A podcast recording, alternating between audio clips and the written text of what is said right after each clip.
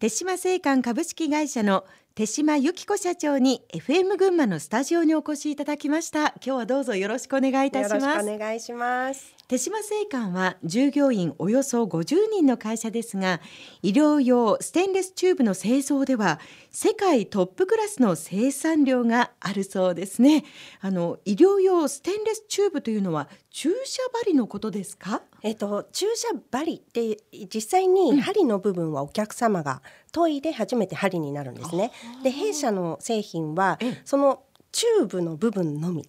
になります。そうなんですね。はい、生産量はまあ世界トップクラスということですけど、どのぐらいのシェアですか？マーケットシェアこれニッチすぎてあまりデータがないっていうのが事実なんですね。えただ、えっ、ー、と日本では弊社クラスの量で生産されている方はですね、二三社かな？あの10社以内になります。あ、そうなんですね。はい、こう手島製缶の強みというと。どんなところが挙げられます？はい、まずは技術力ですね。技術力。はい、うん、えっ、と注射針と言っても本当に種類が多くて、はい、いろんな種類がありまして、弊社はですね、えっ、と今のキャパで1万点のチューブの生産ができる。キャパを持っております。1万点。はい。そんなに種類ってあるんですね。はい、ももっとあると思います。はい、あのすごくマイクロの世界なので、うん、0.1ミリ違っても弊社は違うサイズというふうにカウントしますので、0.1ミリずつ0.7ミリ0.6ミリは全く別のものです。本当に高度な技術が必要なんですね。はい。えー、そんな手島製缶ですけれども、手島社長のお父様が創業したそうですね。はい、えっ、ー、と父が、えー、23歳の時に起業しまして、その前7年間ぐらい親方と呼ばれるところであの修行しておりまして、あの独立をしたと聞いております。お父様譲りのなんかこう起業家魂ではないですけれども、スタートアップ魂で今もまああの 手島社長はね、お仕事されてるっていうことになるんですかね。そうですね。あの二代目の方は皆さんそうだと思うんですけど、うん、第二の創業と言いまして、創業者と同じことをやってる。わけにはいかないんですよね。はい、やっぱ時代も変わりますし、周りのステークホルダーもガラッと変わりますので、それに合わせて経営をやっていかないとダメだと思っております。うん。子供の頃から会社を継ごうというそんなお考えはあったんですか？全くございません、えー、強く言いますけどやっぱりあの5人姉妹なんですね。でその長女でして、うん、えーと、バブルではないんですがバブルの名残を受けた時代の世代なので、うんはい、えーと、私の同級生はですね皆さん銀行とか IT とかに入るのになんで私油まみれの工場なんか絶対嫌だって、まあ、幼少時代は過ごしておりました。はい、そんな手島社長がどうして会社を継ごうと思ったんですか？はい、えーと、継ぐのが嫌で、えー、とどうせ継ぐだったらまずは1年間だけこれからはやっぱり英語ぐらい喋れないと仕事にならないから1年間だけ留学させてということで土下座をしてで1年間あのアメリカ留学英語のための留学ですね。でこれはあの父と、まあ、両親との約束だったので英語は必ず喋れないといけない思いで留学しました。あの最初に私あのボストン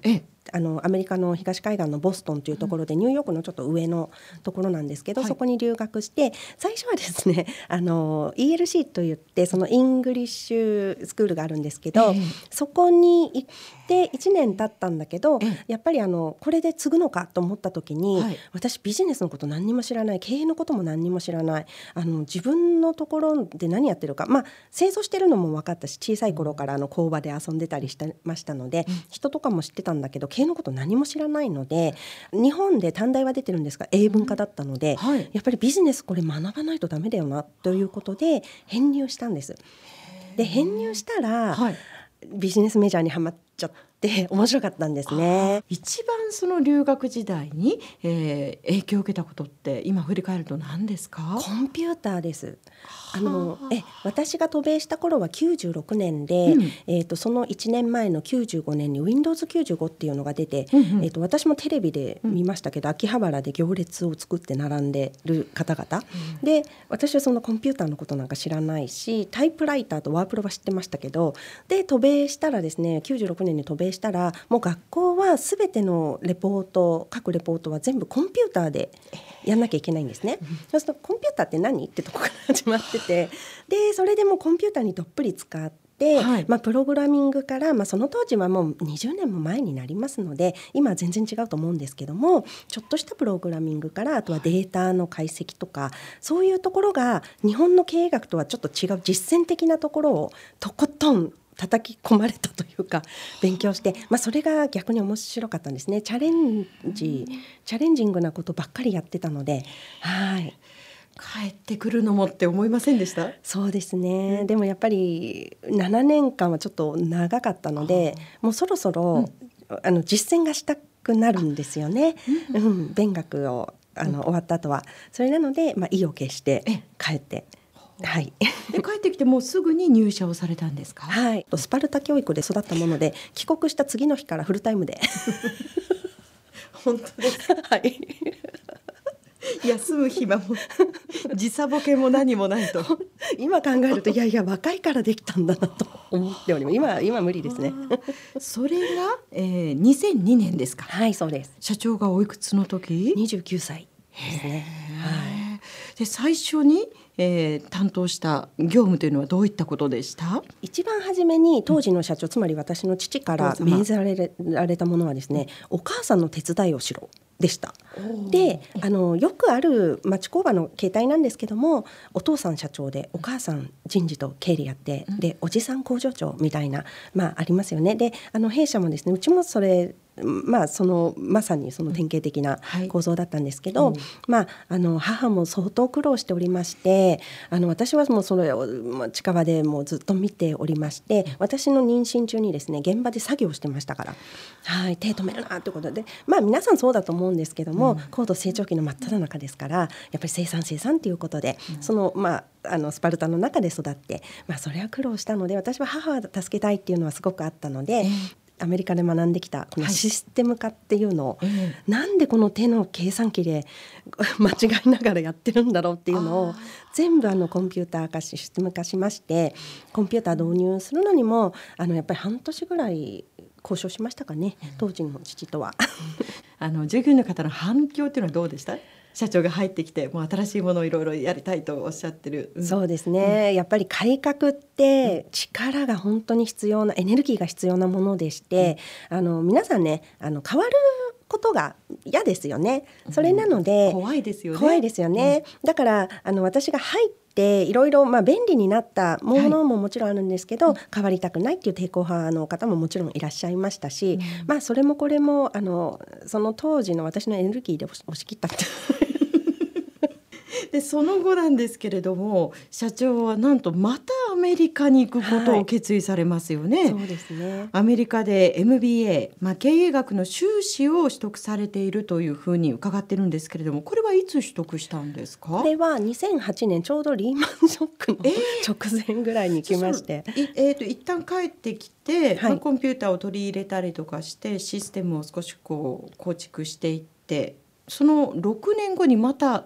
渡米を決心した、はい、それは何かあったんですか、はい、いろいろ私は経営に口出しするようになるんですね。いろいろ知るようになってくるので。お父様の経営に、はい、そうするとその父の領域に踏み込んだからそれで喧嘩が絶えなくてですね。まあ皆さんそうだと思うんですけどそれでいつまでたってもやっぱり認めてもらえないので私はここまで父に認められないのは私に経営能力がないからだって思ってじゃあ最高のえあの経営学の えっと MBA を取ろうということで決意をしまして。それででも日本では取りたくなかったので、ぜひアメリカで、でまた現場のこのいろんな蓄積があったので、これを早くあの、まあ、2年半が大体多いんですよ大学付属の場合は。でも2年半は長いなと思って、うん、一番短い MBA ということ1年の MBA があるってあの知りまして。でいろいろリサーチしてたらなんとボストンにあったんですね。あボストンだったら 第二の故郷だし 生活の準備だいろいろ不慣れなこともなくあのすぐ勉学にあの集中できるっていうことで、それでボストンの MBA あのハルトっていうところに留学しました。はあ、アクティブですね。これ2回目の留学ではどんなことが一番得られました、えっと、最初の留学とは違って、えー、今度は目的がはっきりしたんですね。すねこの会社をどうしよう、うん、この会社はあのどうあるべきなのかっていうことだけのために行ったので、その情報を得るために全てのケーススタディは自社のケーススタディを使いました。あの MBA ってファイナンスから HR あの財務のことからアカウンティング会計のことから組織のことからもちろんマーケティングのこと。であとはキャッシュフローのこととかもうあらゆるこの企業にまつわる全てのことを勉強するんですね。でそれがただの勉学ではなくて、アクティブラーニングといってチームで実践するだとか、うん、そうじゃないと単位が取れないので一生懸命やりますよね。で2009年に卒業をして、うん、で実は卒業とともに私あのボストンにあのマーケティング会社を設立しまして。会社をもう作っちゃったってことですか、はい、うわすごいですね。でそこであのやろうと思ってたんですよずっと。私のやるべき方向で会社に貢献できたらなっていうことで、やっぱり集客ですよね。で私の強みであるその営業というかその集客っていう部分で会社に遠くから貢献しようっていう思いだったんですよその時には。がしかしその後やっぱりこう帰国というのをまあ一つ選ばれますよね、はい、それはどういったことからですか？母からの電話ですねそろそろ帰ってきてと いうことでお戻りになったわけですね。そうですね、うん、で帰ってでも帰国してすぐに社長に就任したわけではないんですよね。そうなんです。えっと帰ってから、まず専務になりまして、えええっとその三年後かに社長に。社長になった。はいということですね、まあ、社長就任後のお話も伺っていきたいと思いますさあその前に一曲お届けしましょうえっと今日はですね社長二曲ともクイーンの曲をお選びになったんですよね。はい。クイーンにどうやらハマっていらっしゃると。ハマってしまいました。ボヘミアン・ラプソディ映画を何回見たんですか？いや50回以上。50回以上、放題ですと愛にすべてをという曲を選んでいただいたんですけどもここはやっぱり私のカタカナ英語よりも社長のはい 曲紹介がいいんではないかなと思いますのでご紹介お願いいたします。はいじゃあクイーンの曲で Somebody to Love